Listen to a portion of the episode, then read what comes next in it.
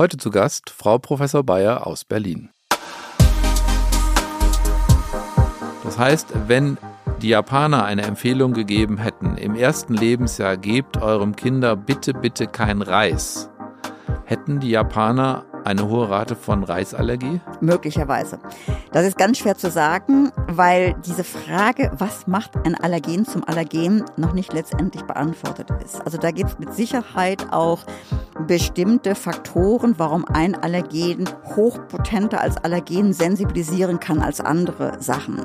Und wir kennen da große Unterschiede, auch wenn wir dann nochmal zur Baumnussallergie rüberspringen wir wissen, dass die Haselnuss und gerade die Cashew hochpotente Allergene sind, die wirklich ähnlich wie bei der Erdnuss auch schwere Reaktionen herrufen können, während die Mandel als Allergen nahezu zu vernachlässigen ist. Selbst wenn die Kinder sensibilisiert sind, die reagieren in der Regel nicht. Und wir verstehen nicht warum. Consilium, der Pädiatrie-Podcast mit Dr. Axel Enninger.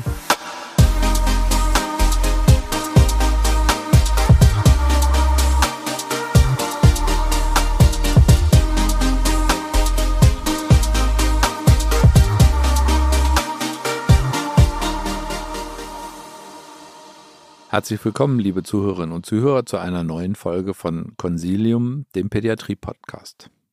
Heute spreche ich mit Frau Professor Kirsten Bayer aus der Charité in Berlin und ich tue dieses schon zum zweiten Mal. Herzlich willkommen. Ja, herzlichen Dank. Ich freue mich wieder hier zu sein. Warum treffen wir uns ein zweites Mal? Wir treffen uns ein zweites Mal, weil du bei einer Folge, die wir aufgenommen haben über das Thema Kuhmilch und Eiallergie, irgendwie so im Nebensatz mal hast fallen lassen, naja, über Erdnussallergie könnten wir vielleicht auch mal sprechen. Und ähm, kluge Ideen muss man gleich aufgreifen und deswegen sprechen wir heute über Erdnuss- und Schalenfruchtallergie. Mein Lieblingsthema.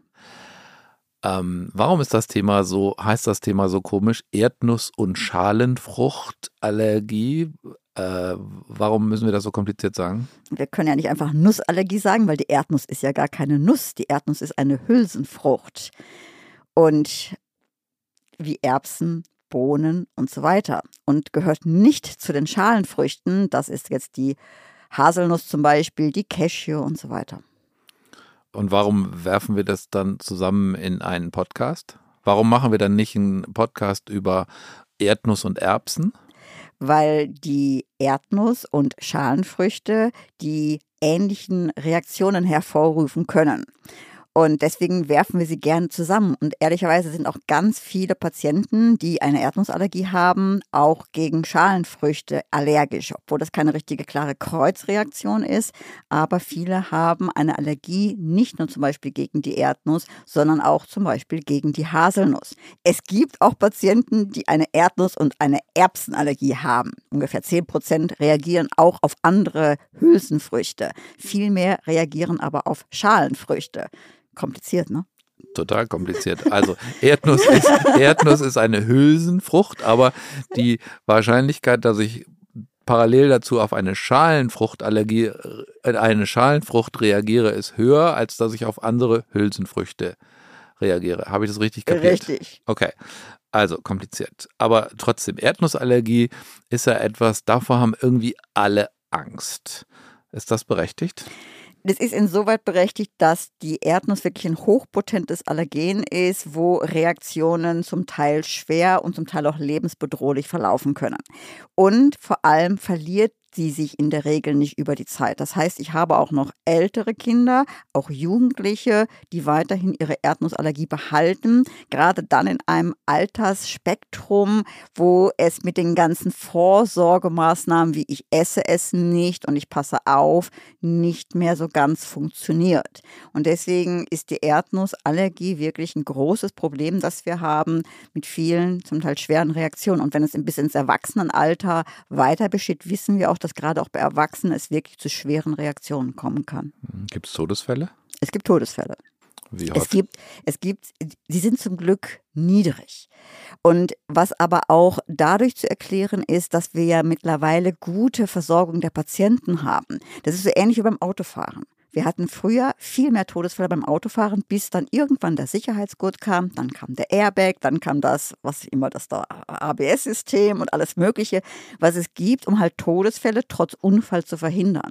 Genauso haben wir bei der Erdnussallergie ein Notfallset für die Patienten mit einem Adrenalin-Autoinjektor, der, wenn es versehentlich gegessen wird, auch angewendet werden kann, um dann halt einen Todesfall zu verhindern. Und wir trainieren die Patienten natürlich, wie kann ich Erdnuss denn erstmal vermeiden? Wo muss ich darauf achten? Was sind die Produkte, die gefährlich sind? Mhm.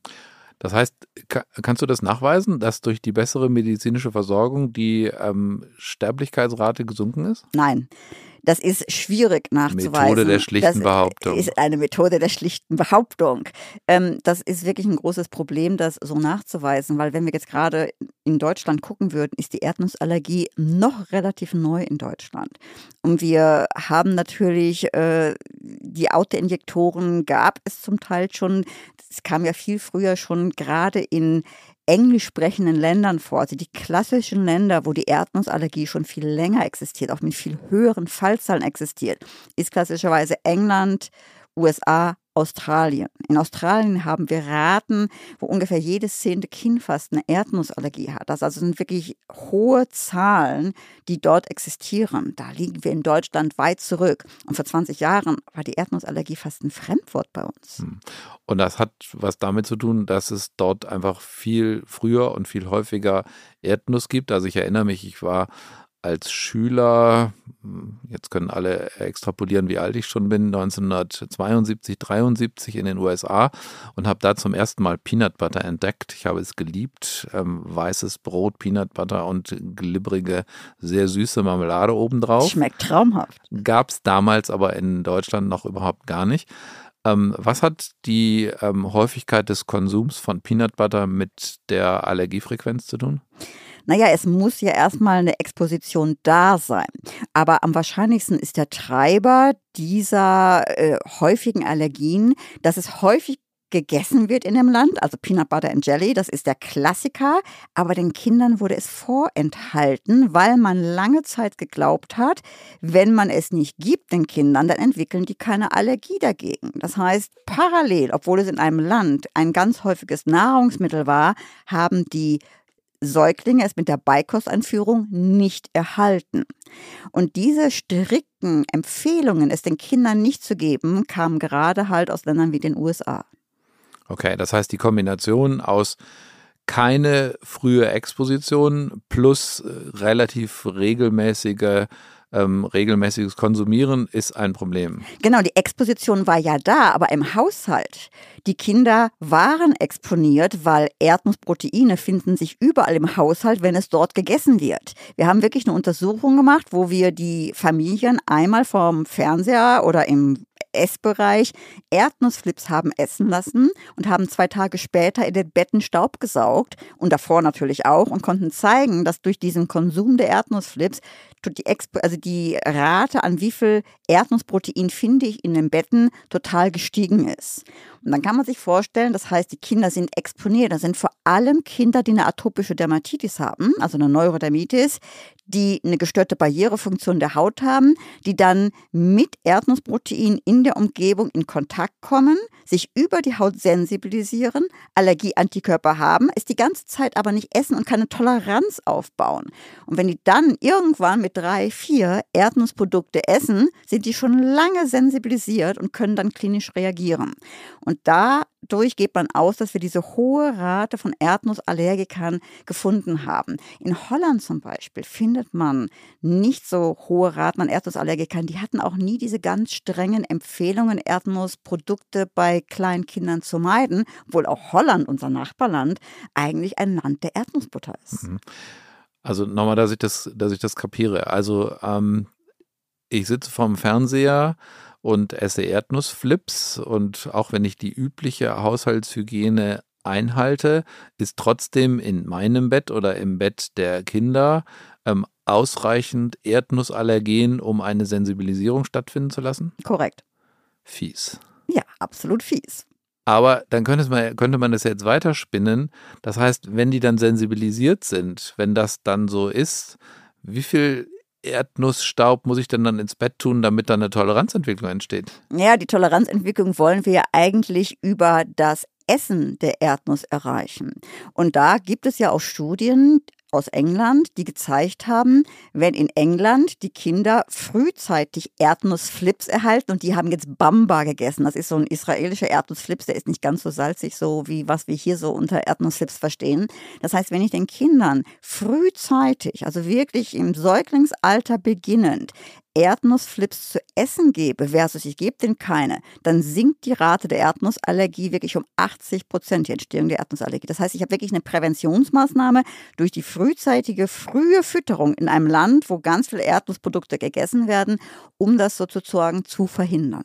Okay, das war aber eine klassische Lernkurve, die die Allergologen da gemacht haben. Früher die Empfehlung bloß nicht, bloß nicht Erdnuss geben, weil man könnte eine, einer Erdnussallergie Vorschub leisten. Das Gegenteil ist der Fall. Genau, das Gegenteil ist der Fall. Das heißt, durch eine frühzeitige Gabe in Ländern, wo Erdnussprodukte viel gegessen werden, kann ich die Entstehung einer Erdnussallergie verringern. Die große Frage ist, was mache ich denn in Deutschland? Weil wir haben das ja nicht so in unseren Leitlinien übernommen und ganz bewusst nicht so übernommen, weil wir in Deutschland kein Land haben, wo wir jede Menge Erdnussprodukte essen. Erdnussflips ist jetzt wirklich nicht etwas, was in jedem Haushalt, es gibt so viele andere, andere leckere Sachen, die gegessen werden. Und wie du schon sagtest, unsere erste Erfahrung mit Erdnussbutter kommt vielleicht aus den USA. Die steht bei uns nicht auf jedem Frühstückstisch. Und deswegen bei haben. Bei mir schon. Aha, mittlerweile, genau. Bei mir steht sie auch im Schrank, aber nicht jeden Morgen auf dem Frühstückstisch. Aber ich esse sie auch sehr gerne. Aber das ist hier nicht Usus. Deswegen haben wir uns sehr schwer getan, diese Empfehlung zur Verhinderung von der Entwicklung von Erdnussallergien in Deutschland so einfach eins zu eins zu übernehmen weil wir Angst hatten, dass wenn das von den Familien nicht regelmäßig gegessen wird, dass es dann den Kindern auch nicht regelmäßig gegeben wird. Und es bringt nichts mal Erdnussbutter den Kindern zu geben und dann nach vier Wochen oder acht Wochen wieder nicht und dann wieder zu geben. Das treibt wahrscheinlich eher die Erdnussallergieentstehung.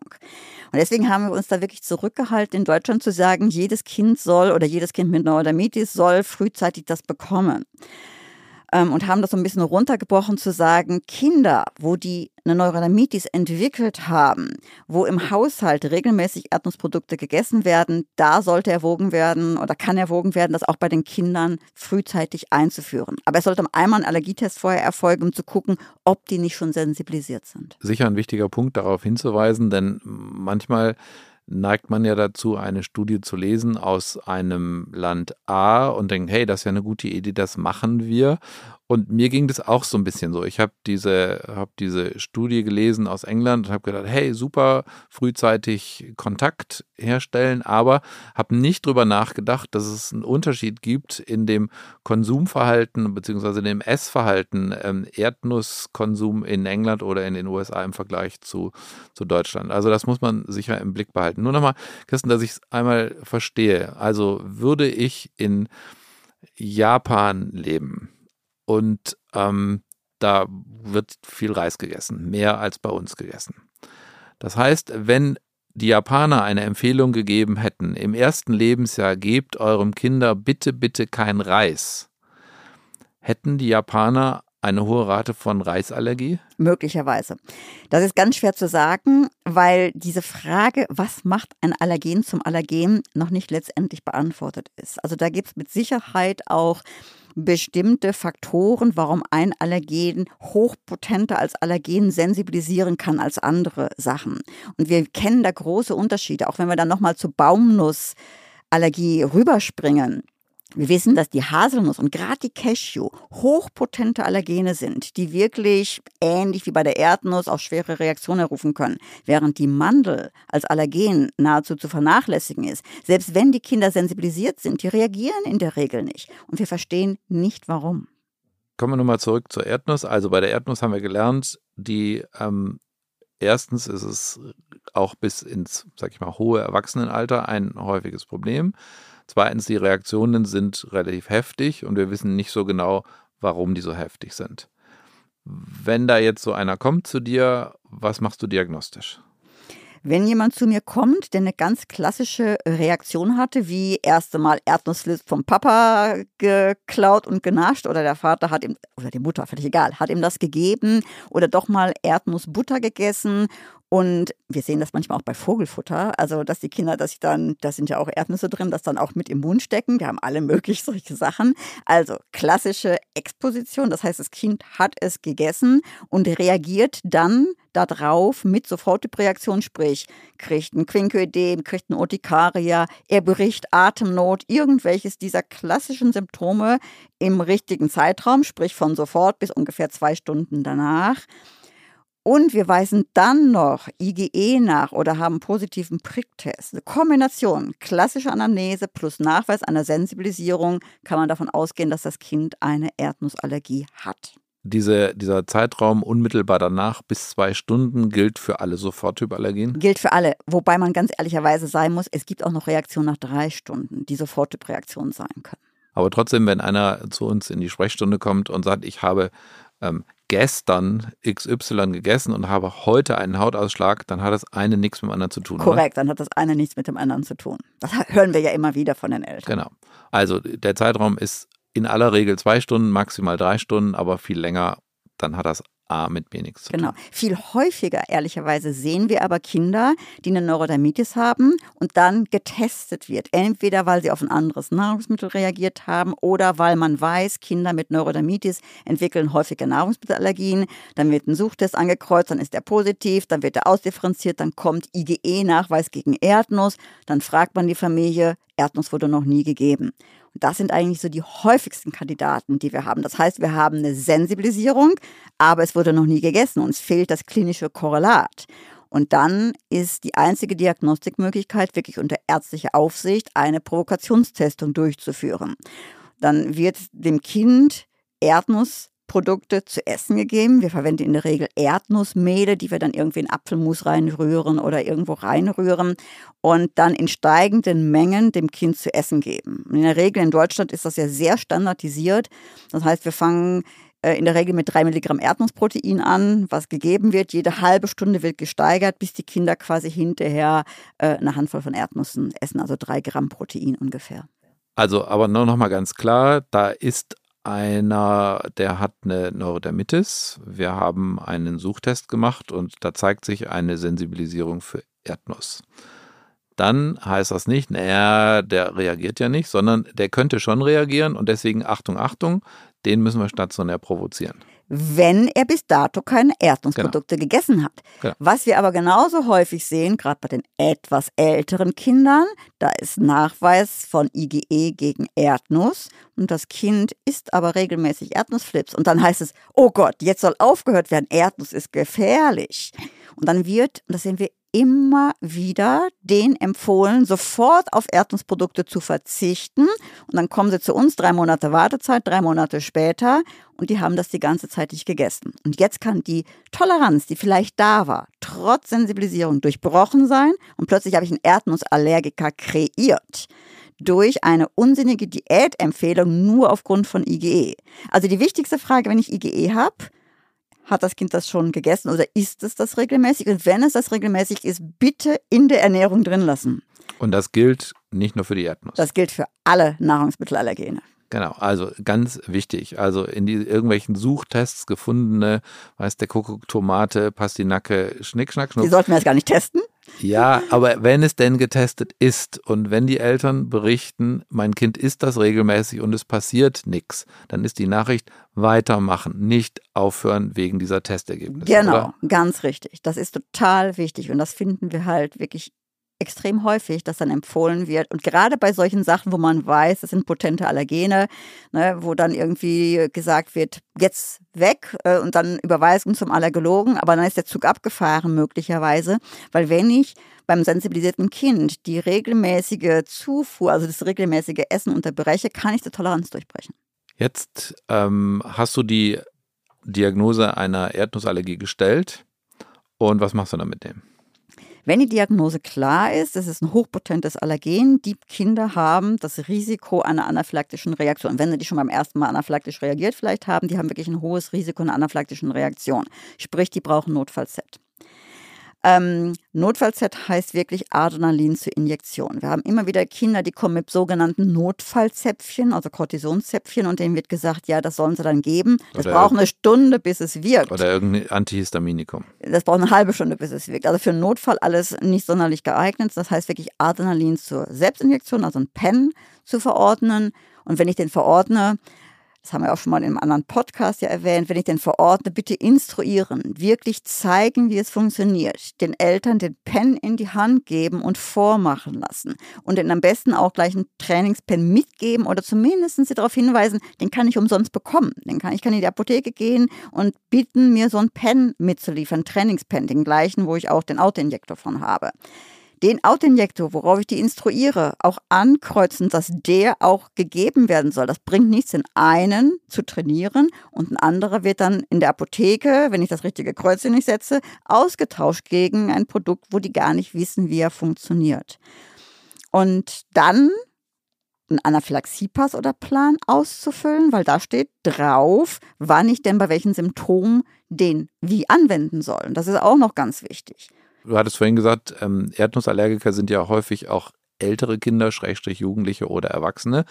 Ist da bei dem Autoinjektor noch die Nadellänge ein Thema? Das habe ich irgendwie so im Kopf, dass es da ähm, mal Autoinjektoren gab, die kurze Nadeln haben und dann kommt man gar nicht in den Muskel?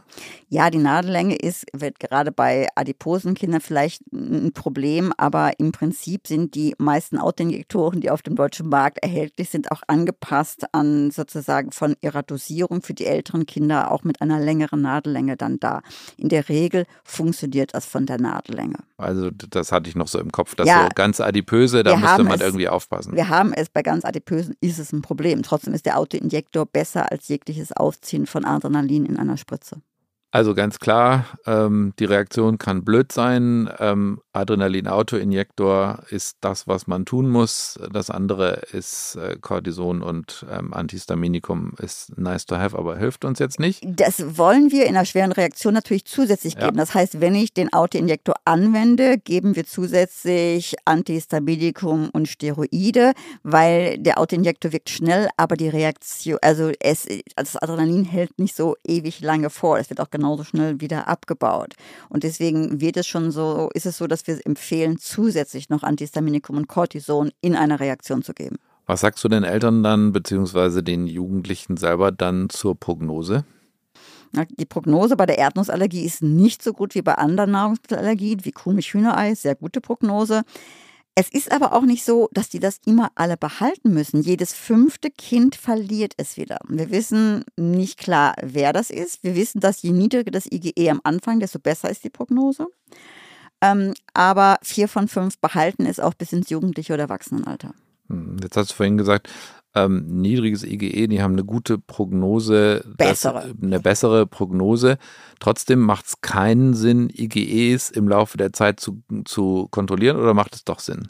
Im Laufe der Zeit es zu kontrollieren macht nicht ganz so viel Sinn. Natürlich ist es schön, wenn es abfällt. Äh, man kann es mal machen. Es gibt auch, wenn das IgE extrem hoch ist, besonders bestimmen wir dann irgendwann auch noch das komponentenspezifische IgE, also gegen die Speicherproteine. ARH2 ist den meisten ja mittlerweile bekannt.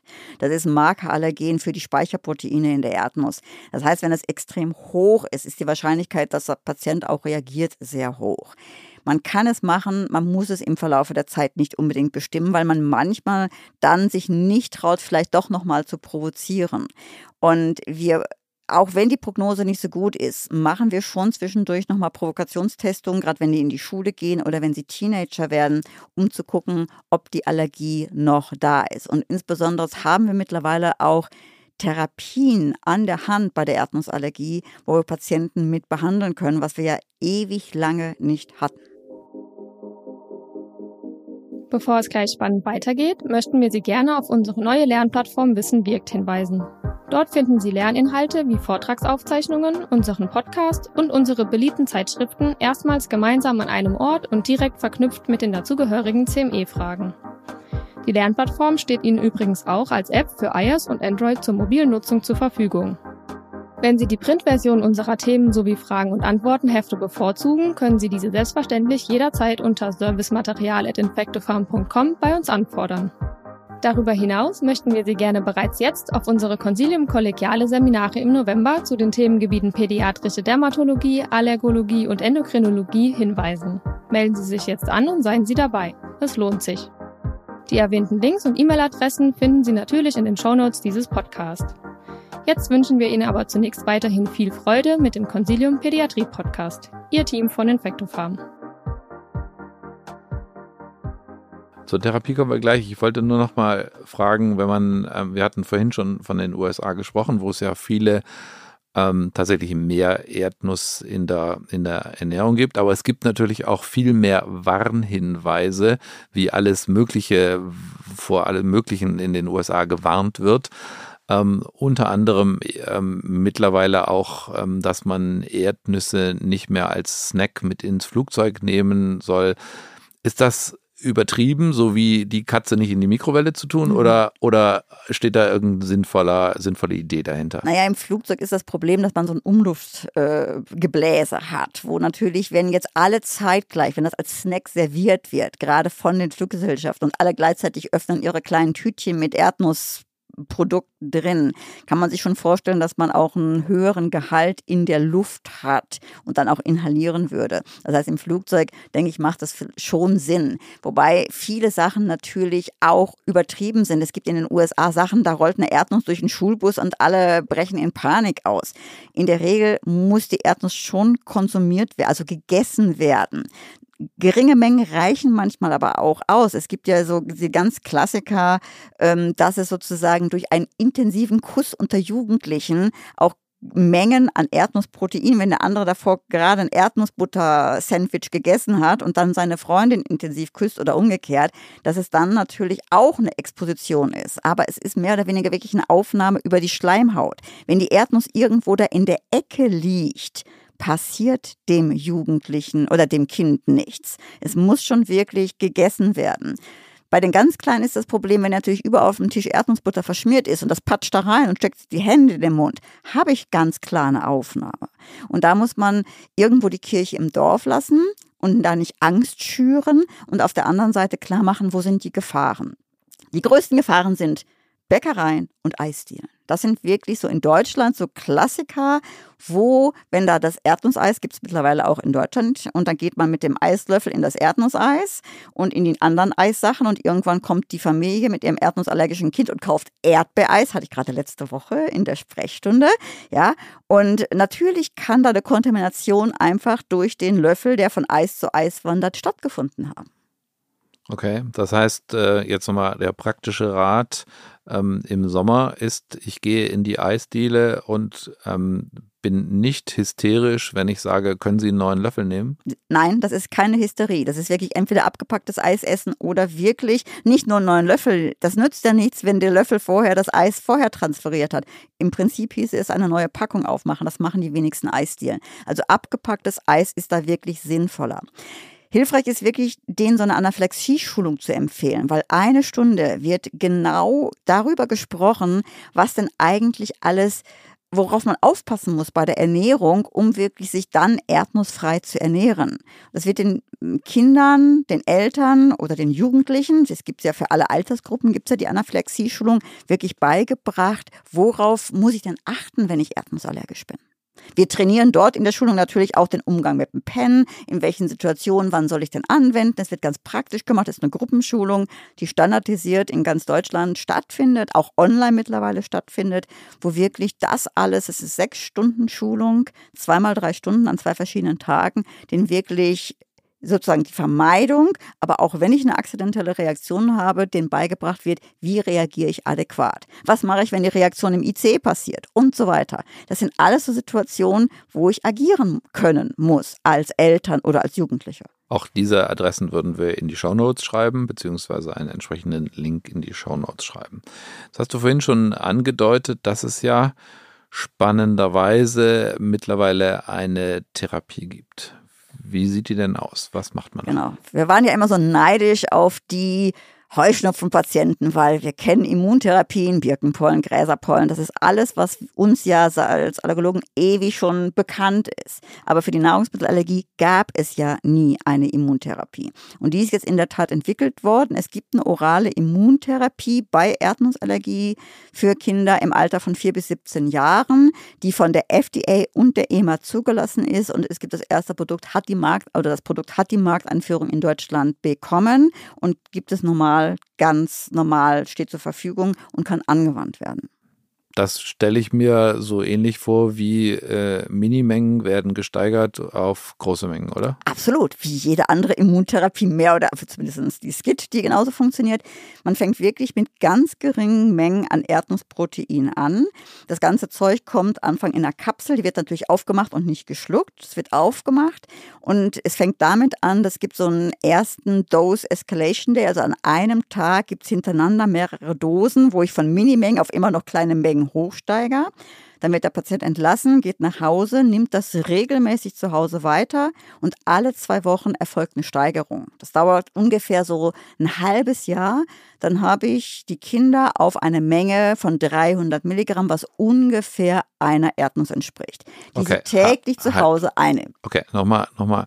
Also da gibt es eine Kapsel, da ist Pulver drin und in dieser Pulver ist gemörserte Erdnuss wenn man böse sagt, ist da Erdnuss drin. Genau. Okay, ist es ist einfach Erdnuss drin. Also da ist gemörserte, Erdnuss, gemörserte Erdnuss drin. Aber da ist so wenig drin, dass ich nach einem halben Jahr auf der Menge bin, die einer Erdnuss entspricht. Korrekt. Das wird langsam hochgesteigert. Es wird jeden Tag zu Hause zu sich genommen in einer Mahlzeit. Es soll in die Mahlzeit eingerührt, also in einer kleinen Menge, in der Regel Joghurt, äh, Reispudding oder irgendwas wird das eingerührt. Eine Menge, die die Kinder auch dann sicher essen und soll zu einer Mahlzeit eingenommen werden. Okay. Und ähm, weil wir Sorge haben, dass es eine anaphylaktische Reaktion gibt, machen wir den, das am ersten Tag schnell beziehungsweise Minimengen schneller oder wie? Es, es ist das klassische amerikanische Prinzip. Wir haben parallel in Deutschland auch an der oralen Immuntherapie gearbeitet, geforscht. Wir hatten ein bisschen anderes ähm, Vorgehen. Es ist einfach quasi so übernommen worden, wie es dort gemacht wurde. Warum man das an einem Tag anfänglich hochdosiert ist, einfach um Zeit zu sparen, um das Ganze nicht noch länger rauszuzögern. man geht davon aus, dass bei den kleinen Mengen, wenn man das auch schnell hintereinander macht, nicht viel passiert. Also, und da, das mache ich aber unter den normalen äh, Schutzbedingungen einer Nahrungsmittelprovokation. Oder, genau, oder wo mache ich das? Alle Steigerungen sollen in einer Gesundheitseinrichtung stattfinden, die auch anaphylaktische Reaktionen behandeln können, quasi, die dafür ausgerüstet sind. Das kann im Prinzip auch ein Niedergelassener machen. Aber ich denke, es wird kaum ein Niedergelassener diesen ersten Dose Escalation Day machen. Das braucht einfach zu viel Kapazitäten. In der Zeit muss denen auch beigebracht werden, wie öffne ich die Kapseln, wo rühre ich das rein. Es erfolgt wirklich eine intensive Information über die Therapie. Ich denke, das wird in, den, in der Regel in den Kliniken stattfinden, dieser erste Tag. Am nächsten Tag kriegen die ja nochmal eine Menge, mit der sie dann nach Hause gehen. Und ich gehe davon aus, dass das wirklich stationär stattfinden wird. Und dann alle weiteren Steigerungsschritte können in entweder Klinikambulanzen bei Niedergelassen und so weiter stattfinden, die ansonsten auch Immuntherapien anbieten. Aber das heißt, das ist schon ein mühsames Geschäft, oder? Weil ich meine, ich muss es jeden Tag geben. Ich darf keine Tage auslassen. Ich muss wissen, wann ich steigere. Das ist ja nur was für echt super Motivierte. Das ist es für super Motivierte. Das ist auch wichtig. Man, es kommen ja noch viele andere Sachen hinzu. Ich will Augmentationsfaktoren parallel meiden. Das heißt, es soll danach nicht geduscht werden, heiß, äh, also alles, was Augmentationsfaktoren sind. Das, das ich darf danach keinen Sport machen. Da, da muss ich mal kurz einhaken. Das müssen wir vielleicht für die Nicht-Allergologen nochmal mal sagen, Augmentationsfaktoren sind Dinge, wo man quasi die eine allergische Reaktion erleichtern. Sozusagen. Genau, die entweder den Schwellenwert verändern, das heißt, dass ich plötzlich äh, bei geringeren Mengen eine Reaktion habe oder die Reaktion verstärken können vom Schweregrad her. Okay, und klassische Augmentationsfaktoren Sport. sind welche? Also man kennt da ganz klassischerweise Videa, dieses V-Dependent Exercise Induced Anaphylaxis, wo die, äh, das sind meistens Jugendliche oder Erwachsene, die vertragen Brötchen wie alle anderen auch und wenn sie danach Sport machen, kriegen die eine anaphylaktische ich Reaktion. Ich die Abkürzung gerade nicht verstanden. VDEA, Wheat Dependent Exercise Induced Anaphylaxis. Das ist eigentlich so, was wir als Klassiker äh, von Augmentationsfaktoren kennen. Wir wissen mittlerweile, bei jedem Nahrungsmittel existiert das und die Klassiker sind wirklich körperliche Belastung, ähm, heiße Bäder, Menst aber dann gibt es auch Sachen, die man nicht vermeiden kann, wie Infekte, Menstruation. Also es gibt viele dieser Faktoren, die ähm, existieren oder die da sind, ähm, die eine Reaktion verstärken können oder den Schwellenwert runtersenken können. Manche davon kann ich vermeiden, wie Sport danach, wie heiße Duschen, wie Alkohol. Genau, Alkohol ist bei Kindern nicht ganz so, aber bei Jugendlichen wichtig. Alkohol trinken, das sind alles Augmentationsfaktoren, die ich meiden kann, muss ich meiden bei der Therapie im entsprechenden Zeitabstand. Und natürlich gibt es welche, die ich nicht meiden kann. Ich kann Infekten nicht meiden. Aber wenn das Kind einen fieberhaften Infekt hat zum Beispiel, dann muss an dem Tag die Therapie ausgesetzt werden. Aber finde ich, sage ich mal, aus prinzipiellen Gründen wichtig, dass wir darüber gesprochen haben, weil es ist ja in der Tat so, dass Eltern manchmal sagen, naja, diese Menge hat mein Kind eigentlich gut vertragen und auf einmal ist es nicht mehr so im Kopf behalten. Augmentationsfaktoren, ist da gerade ein Infekt, ist da gerade irgendwie Sport oder, oder Anstrengung oder so. Genau. Ähm, oder auch Sommer und Hitze ist ja auch manchmal. Sommer und Hitze. Ja. Also, aber dann wird es sozusagen weitergemacht und dann lande ich nach einem halben Jahr, wenn alles gut geht, bei einer Erdnuss. Korrekt. Und das wird dann weitergegeben. Und wie jede andere Immuntherapie gehen wir davon aus, drei bis fünf Jahre sollte die Therapie fortgeführt werden. Und dann kommt dann die klassische Frage, und dann? In der Regel behaupte ich, es ist eine lebenslange Therapie. Weil wenn die wieder aufhören würden, regelmäßig Erdnüsse zu konsumieren, wie auch schon vorher gesagt, kann ich den Toleranz wieder durchbrechen. Wahrscheinlich werden wir, und das haben wir schon mit Patienten aus unseren ganz frühen Studien gemacht, wir stellen die irgendwann in der Regel auf echte Erdnussprodukte um. Sprich, die kriegen dann, essen jeden Tag ihr, was auch immer, äh, Teelöffel Erdnuss, Butter oder wir haben da solche Tabellen, wo wir das umrechnen können, M&Ms oder irgendwelche Sachen. Ach so, es ist nicht so, dass ich jetzt nach einem halben, also ich habe mir das ganz banal vorgestellt, nach einem halben Jahr hätte ich gedacht, da, da kriege ich jeden Tag eine Erdnuss und die esse ich einfach jeden Tag. Nee, es geht dann weiter wirklich, weil der Unterschied zu diesen ganzen natürlichen Sachen, die ich esse, das ist wirklich standardisiert. Man weiß ganz genau, welche Menge ist da drin. Das ist eine Therapie, die läuft wirklich über drei bis fünf Jahre, ähm, wo dann hinterher die Erhaltungsdosis, 300 Milligramm, weiter jeden Tag gegessen wird verstehe, also jetzt als Nicht-Allergologe verstehe ich. Wenn ich jetzt nach einem halben Jahr sage, ich vertrage ungefähr die Menge von einer Erdnuss und ich esse dann jeden Tag einfach drei Erdnüsse und ich vertrage die, das ist doch sensationell für mein Immunsystem, oder? Das ist sensationell, aber so ist die Therapie nicht zugelassen worden. Das heißt, wenn ich den Patienten sage, sie sollen die Therapie einfach mit Erdnüssen durchführen, die sie im Supermarkt kaufen, dann mache ich eine nicht zugelassene Therapie, weil da wird die Erdnuss zum Medikament. Wenn ich das das zur Therapie verwende und damit, wenn ich das mit einem nicht zugelassenen Präparat mache, komme ich möglicherweise in Teufels Küche. Okay, also das ist. Also man nimmt, ich, ich, ich lasse ja hinterher auch nicht an der Katze lutschen, sondern die Katze nehme ich eh nicht oder an der Birkenpolle. Ja, schade eigentlich, weil das ist ja vielleicht Sinn der Übung, dass äh, der ehemalige Erdnussallergiker irgendwann auch mal ein Erdnussbutterbrot essen möchte. Die wollen das aber gar nicht. Also ich habe bisher keinen Erdnussallergiker kennengelernt, der auch nur das geringste Bedürfnis verspürt, ein Erdnussbutterbrot zu essen oder Erdnussflips oder sonst was mit Erdnuss. Die ekeln sich davor. Und die größte Schwierigkeit, die wir ehrlich haben mit allen solchen Therapien, gerade die oralen Immuntherapien, ist das Zeug in die Kinder reinzukriegen, weil die brauchen das nur riechen. Die finden das ekelhaft. Alles, was nach Erdnuss riecht. Also dann bin ich dankbar, dass ich keine, keine Erdnussallergie habe. Jetzt haben wir ja gesagt, Erdnuss ist eine Schalenfrucht. Ähm, Erdnuss ist eine Schalenfrucht. Erdnuss ist eine Schalenfrucht. Eine Erdnuss ist eine Hülsenfrucht, natürlich. Also, Erdnuss, ich kann es nochmal betonen, Erdnuss ist eine Hülsenfrucht wie die Erbse. Korrekt. Aber wir reden jetzt mal über echte Nüsse, also echte Schalenfrüchte. Da haben wir ja gesagt, ähm, da gibt es Kreuz, nee, auch nicht richtig Kreuzreaktionen, sondern da gibt es auch Co-Allergien, Co nicht im Sinne von äh, Kreuzreaktionen. Über welche Nüsse müssen wir da noch reden und welche müssen wir noch im Blick haben? Oder gibt es auch harmlose Nüsse? Ja, also wir haben in Deutschland ist es wirklich Haselnuss-Cashew, was momentan so am meisten auftritt.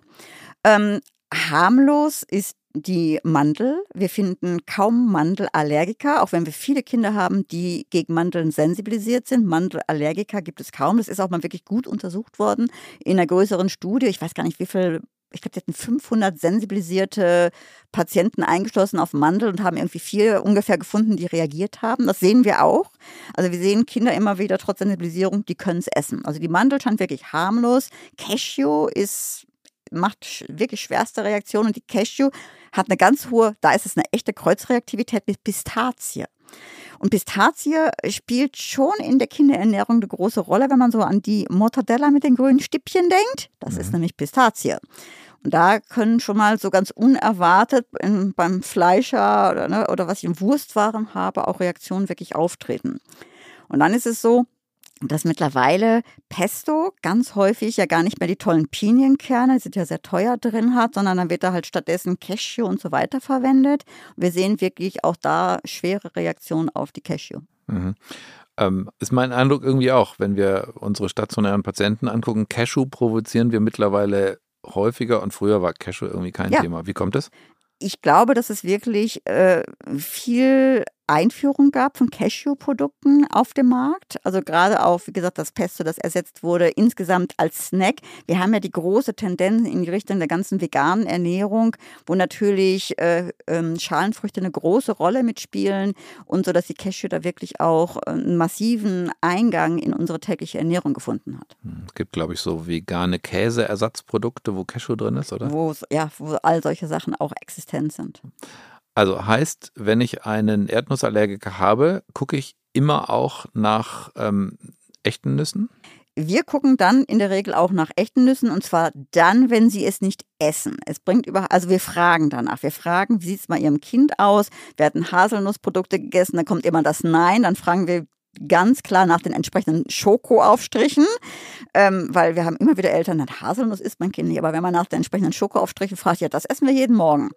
Also da muss man wirklich ganz gezielt nachfragen nach Produkten, wo das drin ist. Äh, und das, was bis dato nicht gegessen wurde, da gucken wir dann, ob eine Sensibilisierung vorliegt und würden gegebenenfalls dann auch eine Provokationstestung empfehlen. Mhm. Das heißt, ähm, Haselnuss und Schoko Aufstrich, nicht alle Schokoaufstriche, aber ich sage mal, der Marktführer ähm, enthält Haselnüsse. Der oder? Marktführer enthält Haselnüsse. Und viele Nachahmerprodukte von dem Marktführer enthalten auch Haselnüsse. Korrekt. Die sollte man per Namen dann einfach mal kennen. Genau, die sollte man per, per Namen kennen und dann mal nachgucken, ob da tatsächlich Haselnüsse. Das heißt, grundsätzlich empfiehlst du Erdnuss, obwohl Hülsenfrucht bei Erdnüssen gucken wir immer auch nach einer anderen Allergie. Ja. Und das machen wir vor allem bei denjenigen Nüssen, die noch nicht regelmäßig konsumiert werden. Genau. Und vice versa. Also wenn ich, ich habe auch manchmal Kinder, die kommen mit ihrer primären Haselnussallergie und da frage ich genauso andersrum, wie sieht es mit Erdnussprodukten aus? Ähm, Beratung und Therapie ist gleich. Ähm, Anaphylaxie, Schulung, PEN, aber eine Therapie gibt es noch keine. Therapie gibt es noch keine. Nein. Da hoffen wir, dass irgendwann auch eine Therapie geben wird und vor allem, dass es eine Kombinationstherapie gibt. Weil äh, das ist eine, wenn ich einen Patienten habe, der auf Cashew, Haselnuss und Erdnuss reagiert, ähm, ich kann ja nicht irgendwie eine orale Immuntherapie für jedes Einzelne machen. Das ist ja. Also, das heißt, Cashew-Allergie ist blöd. Wie ist denn da die Prognose? Gibt wenig gute Zahlen. Für Haselnuss gibt es schon ein paar, aber genauso schlecht. Und jetzt hast du vorhin schon einmal, einmal kurz erwähnt, dass es auch zu inhalativen Allergien tatsächlich echte Kreuzallergien gibt. Ähm, zwischen Nüssen und anderen, also irgendwelchen Pollen. Genau. Bei der Haselnuss gerade ist es ja ein ganz großes Problem. Das haben wir immer wieder. Wir haben ein kleines Kind und dann sagt der Papa oder die Mama, das habe ich doch auch. Dann frage ich gleich, haben Sie eine Birkenpollenallergie? Ja, wird dann meistens bestätigt und dann kommt immer die Anamnese, naja, wenn ich eine frische Haselnuss esse, dann kribbelt es im Mund. Und wenn ich dann nach diesen Nussprodukten frage, die ich so morgens auf mein Brot schmieren kann, dann heißt immer, nee, das kann ich essen. Und die haben eine ganz andere Art von Haselnussallergie, sondern nämlich eine pollenassoziierte Haselnussallergie. Das ist auf ganz andere Proteine, in der Haselnuss als die echte primäre Haselnussallergie. Die ist nämlich auf Speicherproteine. Die sind hitzestabil, die gehen in den Nussprodukten, wo das Zeug geröstet reinkommt, weil es dann besser schmeckt, auch nicht kaputt. Während diese Kreuzallergene, da ist ein Protein, das ist ein PR10-Protein, das Kreuz reagiert mit dem Birkenpollenallergen. Wenn ich dann eine frische Haselnuss esse, dann hat das, ne, das ungefähr so, als wenn so eine Polle in meinen Mund geflogen kommt. Das ist wirklich eine ganz andere Art von Allergie. Der Klassiker ist ja, der Birkenpollenallergiker reagiert auf den Apfel, die Karotte, das kennen ja die meisten. Das gleiche ist bei der Haselnuss. Das ist wirklich eine ganz andere Art von Allergie. Und wenn man zum Beispiel jetzt in Deutschland Kinder testen würde im Schulalter, ob sie sensibilisiert sind auf Haselnuss oder Erdnuss finden wir ja 10% der Kinder, die sensibilisiert sind. Das kommt von der Birkenpollensensibilisierung. Die haben alle keine echte Haselnuss- oder Erdnussallergie ja, weil das ganz andere da, Proteine sind. Hilft, hilft euch Allergologen da die Komponentendiagnostik? Da hilft uns die Komponentendiagnostik enorm, weil wir gucken dann wirklich nach den Speicherproteinen, bei der Erdnuss das ARH2, bei der Haselnuss das CoA14 oder das CoA9, dass wirklich diese Speicherproteine sind, wo wir dann nachgucken, gibt es eine Sensibilisierung. Dagegen habe ich Hinweise auf eine echte Erdnuss- oder Schalenfruchtallergie. Gibt es genauso auch bei der Cashew und so weiter, diese ganzen Speicherproteine, die ich testen kann. Jetzt wir, zäumen wir das Pferd mal von hinten auf. Da kommt der ähm, Birkenpollenallergiker mit Heuschnupfen. Okay, den testest du dann auf was und wie, wie, da gibt es keinen Link dann am Ende zur Erdnuss oder doch? Den teste ich erst am besten gar nicht. Ganz ehrlich, äh, der kommt und äh, das sind ja meistens in der Regel etwas ältere Kinder schon. Und da frage ich nur einfach danach, ob das gegessen wird. Und in der Regel wird es gegessen. Und dann tue ich einen Teufel, das zu testen. Und wenn ich so ein Testergebnis doch habe, weil ich doch mal irgendwo Suchteste und so weiter ankreuz, gekreuzt habe oder ich kriege so jemand mit einem Befund, dann äh, sage ich denen, das hat klinisch keine Relevanz, wenn es gegessen wird. Also wenn der seinen Schokoaufstrich, also sein Haselnussaufstrich isst oder zwischendurch Erdnussflips Chips gegessen hat. Oder ich frage nach den berühmten ganzen Produkten, wo Erdnuss mit in irgendwelchen Schokoriegeln drin sind und so weiter. Es gibt ja jede Menge dieser Sachen. Ich frage einfach, wird es gegessen, wird es vertragen? Dann, ich teste da gar nichts. Okay, aber also spannend für mich, das war, war mir völlig neu. Das heißt, der Birkenpollenallergiker, der in die Haselnuss beißt, der kann ein orales Allergiesyndrom haben, aber der kann den Schokoaufstrich vom Marktführer, wo geröstete Haselnüsse drin sind, vertragen. Korrekt. Und das ist die wichtigste Frage, die ich stelle. Und damit habe ich schon alle primären Haselnussallergien ausgeschlossen. Und die kriegen auch kein Notfallset und nichts. Wunderbar. Kirsten, es gibt eine Tradition in diesem Podcast. Und diese Tradition heißt Do's und Don'ts. Das heißt, du darfst Dinge loswerden, kennst du schon von unserer mhm. ersten Folge, ähm, die du unbedingt positiv ähm, vermelden möchtest, beziehungsweise unter die in die Welt streuen möchtest und Dinge, vor denen du gerne warnen möchtest. Deine, deine Entscheidung. Genau.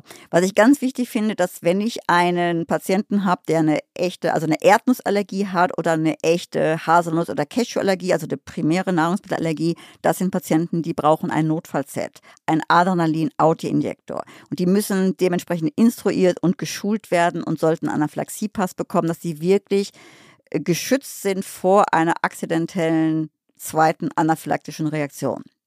Das ist, was, was ich wirklich mitgeben möchte. Okay, wer, den, wer unsere erste Folge schon mal gehört hat von der Kuhmilchallergie, da kam das auch als du unbedingt. Also das ist den Allergologen mehr, mördermäßig wichtig.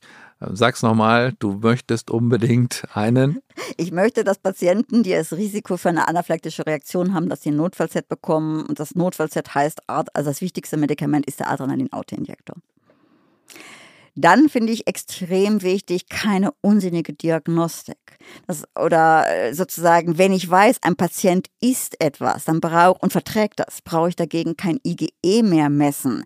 Und deswegen tue ich mich manchmal schwer mit Suchtestungen, gerade bei älteren Patienten, die da vielleicht noch eine Birkenpollenallergie haben, weil das verunsichert alle und wir haben immer wieder Schulkinder da, die dann plötzlich denen empfohlen wurde, Erdnuss meiden, äh, Haselnuss meiden, die dann ihren tollen Haselnussaufstrich nicht mehr essen sollen und wo dann möglicherweise vielleicht auch Toleranzen durchbrochen werden können. Also wirklich da gucken und nicht jeden sozusagen, wo ich da IgE habe, besser erst gar nicht testen oder wenn das IgE da ist und es vertragen wird, in der Ernährung drin lassen. Und darf ich dann noch sagen, was wollen wir auf gar keinen Fall getestet haben?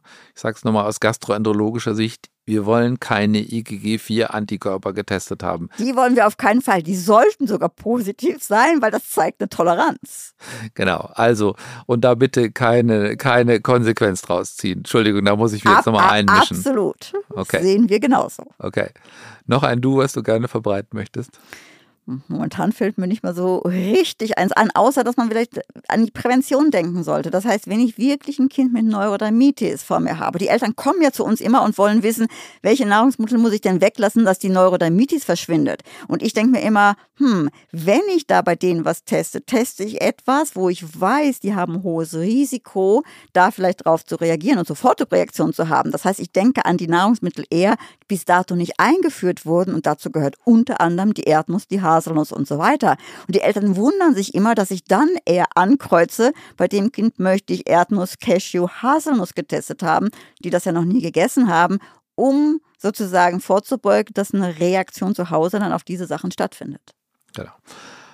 Ähm, und es gibt viel mehr Kinder, die den Marktführer Schokoaufstrich vertragen, als solche, die es nicht vertragen. Und das war vielleicht auch noch eine deiner, deiner Nachrichten, dass es zu viele Menschen gibt, denen man aufgrund von bestimmten Ergebnissen diesen Schokoaufstrich Ja, wobei verbietet. ich den aus ganz anderen Gründen den Schokoaufstrich vorenthalten würde. Da ist viel zu viel Zucker drin. Also so wenn ich sowas schon geben, dann, äh, dann würde ich wirklich Haselnussprodukte nehmen, wo nur Haselnuss drin ist. Und das sind vielleicht gesunde Sachen. Aber ganz ehrlich, ob es der Marktführer oder andere Produkte sind, das Zeug ist so zuckerhaltig, dass ich es aus vielen anderen Gründen meinen Kindern vorenthalten würde. Also bei uns zu Hause gab es das immer nur ähm, für unsere Kinder in den Ferien und vielleicht ist das ja, ein äh, gangbarer Man soll es ja nicht ganz meiden, aber man soll es bewusst benutzen. Okay. Kirsten, vielen, vielen Dank. Äh, wir haben ein wenig äh, Licht in das Thema Nüsse und Nicht-Nüsse gebracht und, glaube ich, ganz klar ein paar wesentliche Punkte untergebracht und besprochen und auch wirklich spannend. Es gibt für Erdnussallergiker möglicherweise eine Therapieoption, was ja super ist und vielleicht ja ein Modell ist für andere Nahrungsmittelallergien. Auf jeden Fall. Vielen, vielen Dank. Ihnen, liebe Zuhörerinnen und Zuhörer, auch vielen Dank fürs Zuhören, für Ihr Interesse. Wenn Sie noch kein Abonnent sind, sind Sie herzlich eingeladen, unseren Podcast zu abonnieren. Und wenn es Ihnen gefallen hat, freuen wir uns über eine positive Bewertung. Vielen Dank und auf Wiederhören. Das war Consilium, der Pädiatrie-Podcast. Vielen Dank, dass Sie reingehört haben. Wir hoffen, es hat Ihnen gefallen und dass Sie das nächste Mal wieder dabei sind. Bitte bewerten Sie diesen Podcast und vor allem empfehlen Sie ihn Ihren Kollegen. Schreiben Sie uns gerne bei Anmerkungen und Rückmeldungen an die E-Mail-Adresse consilium.infectofarm.com. Die E-Mail-Adresse finden Sie auch noch in den Show Notes. Vielen Dank fürs Zuhören und bis zur nächsten Folge. Ihr Team von Infectofarm.